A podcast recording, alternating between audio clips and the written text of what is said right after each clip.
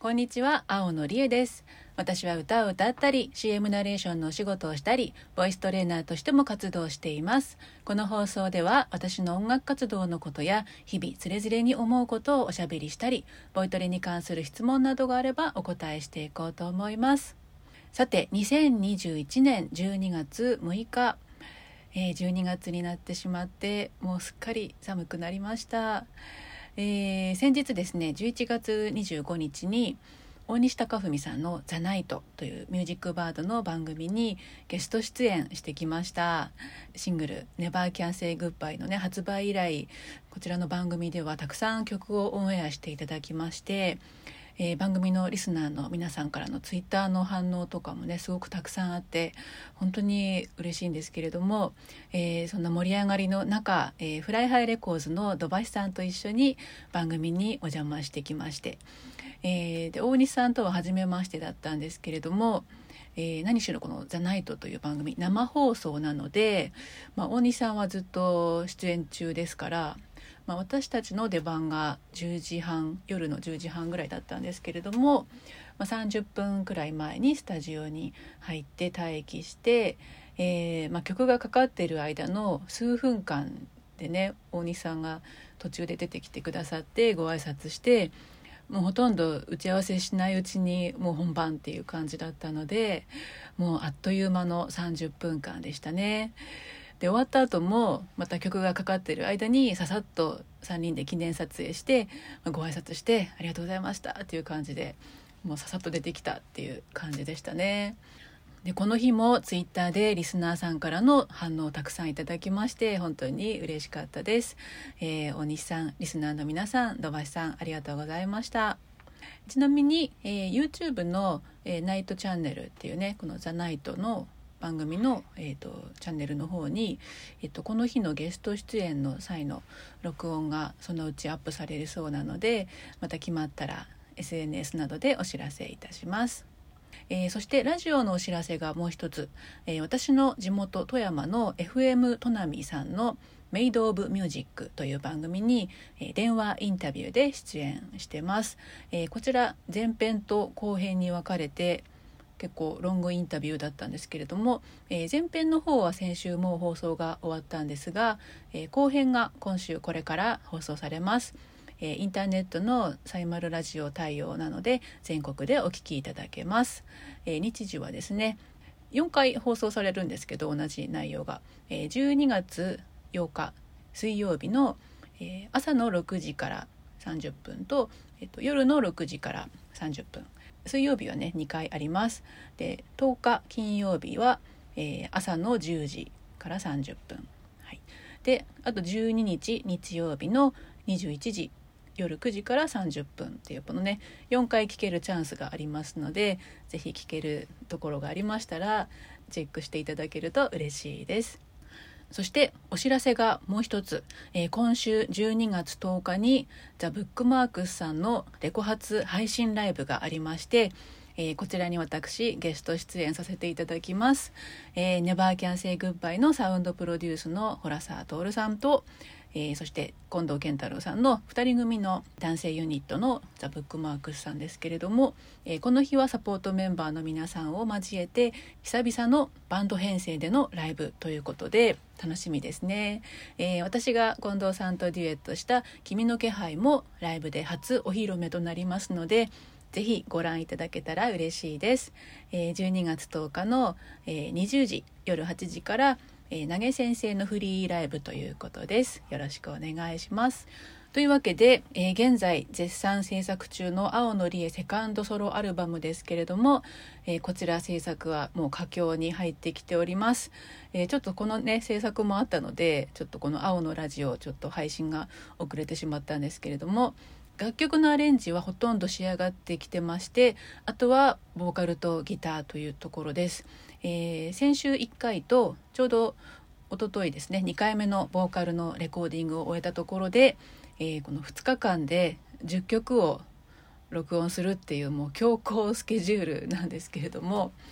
えー普通はねあの1日1曲とかなんですよねボーカルのレコーディングってねでも詰めに詰めまして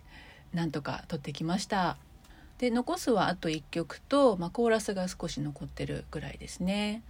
でボーカルのレコーディングは前作の「パストラル」でもお世話になった吉田二郎さんのスタジオで撮ったんですけれどもまた関さんのねディレクションが面白くて、まあ、例えば「じゃあ次この曲撮りましょうか」って「この曲はどんな感じで歌いましょうかね」とか聞くと「うんこれは石川せりみたいな感じで「ああ石川せりいいですよね分かりましたちょっとやってみます」とか言って もちろん私が歌うので石川せりさんみたいにはならないんですけれどもなんとなく歌のこうイメージみたいなのを関さんと一緒に共有しながら撮っていくんですけれどもなんか関さんのね例えが結構面白くてですね例えば他の曲だと、えー、この曲どんな感じで歌いますかね?」って言うとね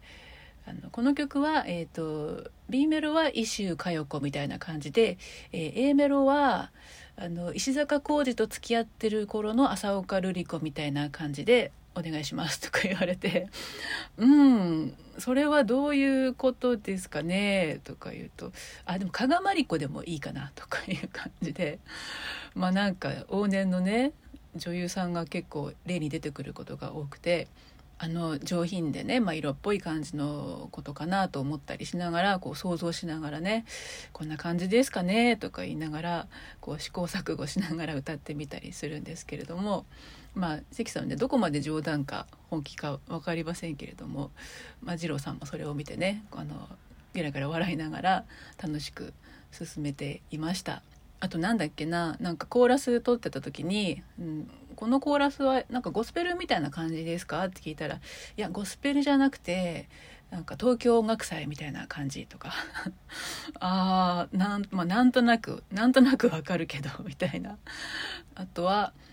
ヒデとロザンナの「ロザンナみたいに叫んで」とか言われたりして結構無茶ぶりのあのリクエストがあったりするのにこうこう笑いながら答えていったりとかして結構楽しくレコーディング進みました。で2回目のおとといのレコーディングはなぜかねベースの伊賀さんが来てくれてもうねベースの録音はね終わってるんですよ。で伊賀さんはねもう世界の伊賀渡だからもう売れっ子なのでもうベースの出番の時以外はお呼びしてないんですけれどもなぜかねあのボーカルの録音するって言ったら伊賀さんから行きたいって言ってくれたみたいででわざわざ来てくれてボーカルのねディレクションをしてくれたんですけどこの伊賀さんのディレクションがまた的確でもうね良くないところはちゃんとはっきり言ってくれるし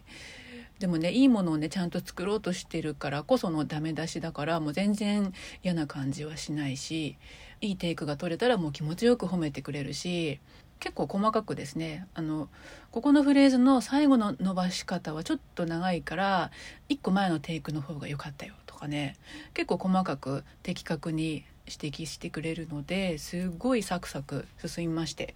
で伊賀さんのディレクションのおかげで2日目はですね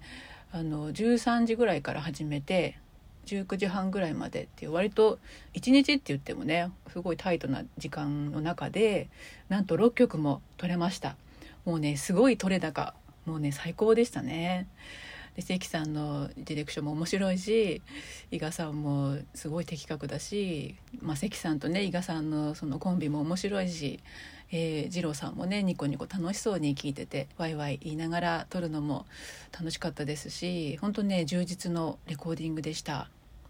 というわけで、えー、もうあと少しのとこまで来てますあとは追加のコーラスの作業が残ってるので、えー、引き続き、えー、頑張っていい作品に仕上げていきたいと思います。え青のりえセカンドソロアルバム